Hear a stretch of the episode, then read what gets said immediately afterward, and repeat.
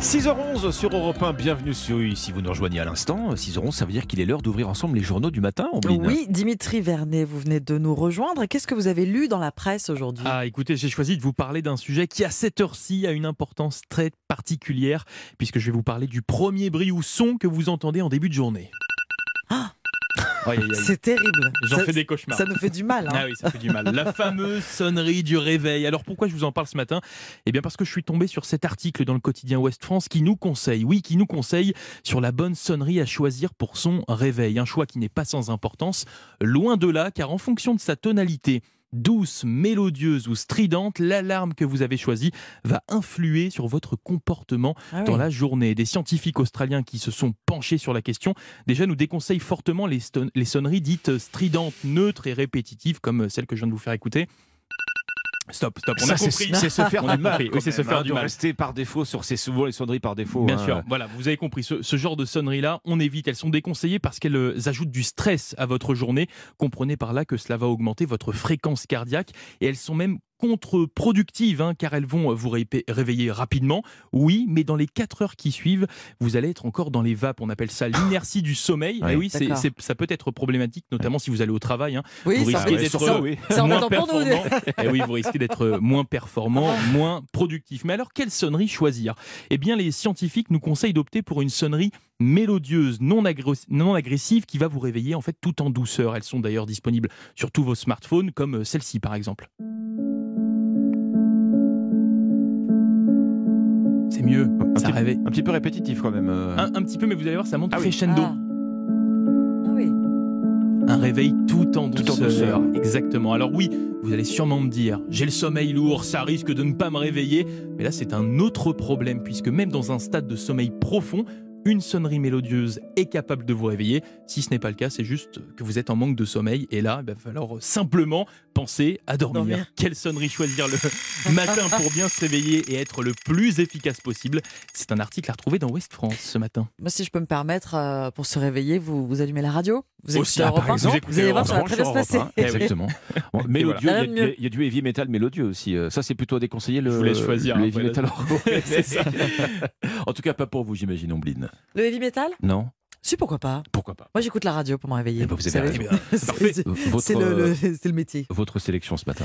Euh, C'était le week-end dernier. Vous avez peut-être vu les images ou comment vous êtes complètement passé à côté. C'est bien dommage. On est là pour rattraper le coup. hein. Le championnat du monde de Dr Maboul euh, s'est tenu dans le beau bâtiment du 18e siècle de la mairie du 9e arrondissement Ah, de vu, hein, Paris. perso. Vous l'avez pas vu?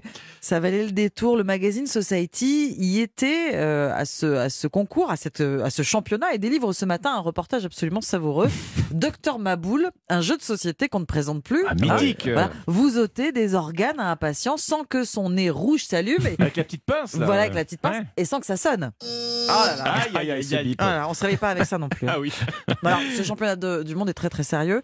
Les candidats se présentent en blouse blanche, le dress code obligatoire, explique Society. Cérémonie d'ouverture, règles strictes, 12 arbitres, les mains dans le dos, avec interdiction de sourire ou, presque. 20 matchs en simultané, avec élimination directe euh, au, son du, du buzz. Donc, il y a aussi une cellule psychologique pour les perdants, un atelier yoga, Une cellule psychologique pour les perdants. élimination directe. Ouais, Vous imaginez vrai, comme oui, c'est terrible il faut les soutenir. Table de massage.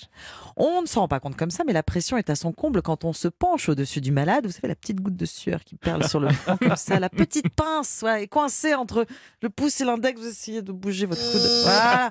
Gare à la tremblote, 12 organes symbolisés par un objet sont à extraire sans toucher les bords. La plupart sont faciles, sauf deux.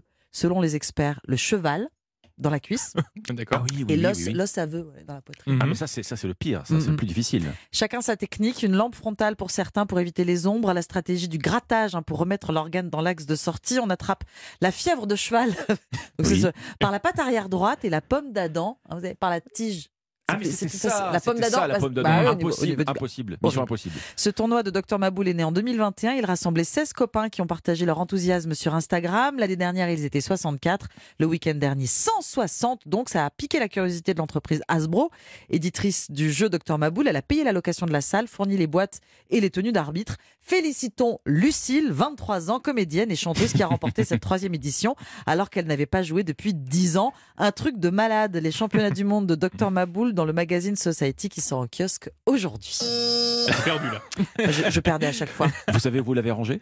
Le mien, Oui. il est au-dessus Il de est- mon armoire. Je sais exactement où Ah il oui, est dans il mon est temps de le dépoussiérer pour ce week-end. Exactement, pour s'entraîner.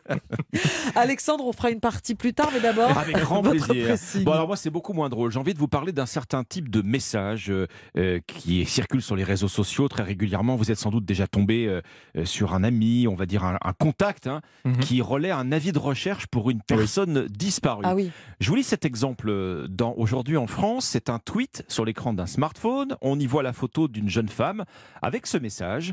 Sandrine a disparu depuis euh, le 14 février à Paris près de la Bastille. Aidez-moi à la retrouver. Plus que jamais, et c'est tout l'objet de cet article d'aujourd'hui en France, méfiez-vous de la source, méfiez-vous par nature de tout ce qui n'est diffusé ni par la police, ni par la gendarmerie. Pourquoi? Eh bien parce que sur les réseaux sociaux, il n'est pas rare en fait que ces appels soient tout simplement des faux. Certains ex violents, ou plus généralement des personnes malveillantes, imitent en réalité euh, des avis de recherche pour retrouver Mm. leurs victimes.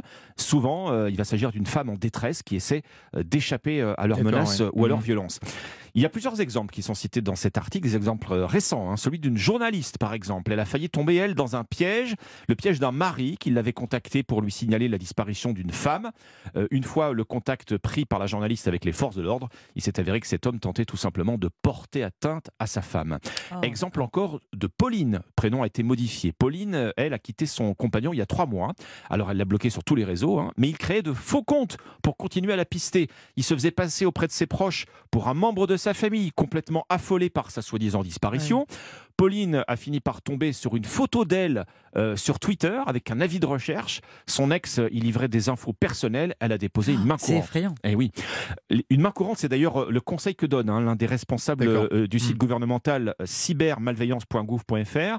Quand de faux avis de recherche sont ainsi identifiés, les victimes doivent au minimum Mm. déposer cette main courante quand ce n'est pas euh, déposé plainte. En résumé, méfiez-vous systématiquement des avis de recherche oui, qui ne sont pas émis par les forces de l'ordre, qui ne comportent pas de hashtag police ou gendarmerie parce que ces mots dièses naturellement attirent l'attention des autorités.